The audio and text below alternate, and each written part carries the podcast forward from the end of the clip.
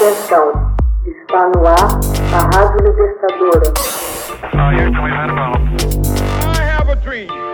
Assim sendo, declaro vaga a presidência da República. Começa agora o Hoje na História de Ópera Mundi. Hoje na História, 13 de dezembro de 1937. Japão dá início ao massacre de Nanquim. Em 13 de dezembro de 1937, poucos meses após o início da Guerra Sino-Japonesa, tropas do imperador Hirohito entraram na cidade de Nanquim, sede do governo nacionalista chinês. O chefe militar Chiang Kai-shek e sua família haviam deixado o local dias antes o exército japonês dá início então a um dos massacres mais terríveis da Segunda Guerra Mundial. Cerca de 20 mil estupros são cometidos contra mulheres de todas as idades e de 150 mil a 300 mil pessoas são mortas ou mutiladas no espaço de seis semanas. Desde o fim da guerra, os chineses reclamam que os japoneses não manifestaram as devidas desculpas pela invasão de 1937. Queixam-se ainda que o governo nipônico, ao editar os manuais escolares para seus estudantes, procura esconder ou minimizar a responsabilidade do seu exército nas inúmeras atrocidades cometidas, em particular sobre o massacre de Nanquim. Um conflito entre soldados japoneses e chineses, ocorrido na cidade de Tsen, Tsin, no verão de 1937, serviu como pretexto para que o Japão desencadeasse uma guerra de agressão à China, na época sob a ditadura de Chiang Kai-shek, líder do Kuomintang, o Partido Nacionalista. Bem antes do ataque de 37, o Japão já exercia sua soberania sobre extensas áreas do sudeste e do nordeste da China. Um tanto antes, em julho de 1931, a pretexto de um conflito ferroviário, o incidente de Mudken, os nipônicos transformaram toda a Manchúria num estado títere, o Manchukuo. Depois, pode-se dizer que a invasão de 37 foi o resultado lógico de uma política crescentemente expansionista que mobilizava o governo de Tóquio desde os finais do século XIX.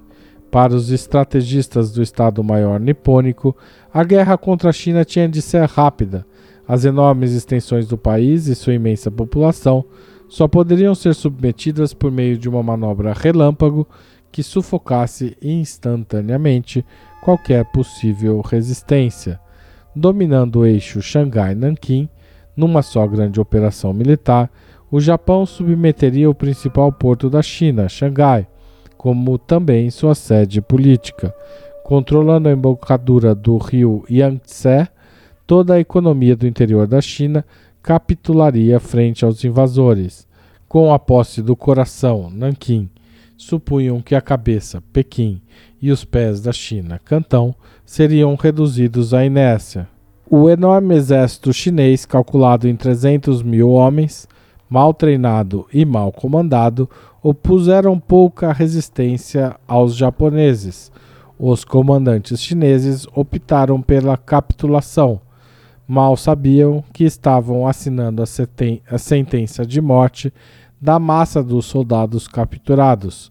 Os militares japoneses, educados na cultura do Bushido, a ética do guerreiro que os obrigava a lutar até a morte, se perguntavam por que os chineses não lutavam e sangravam até o fim.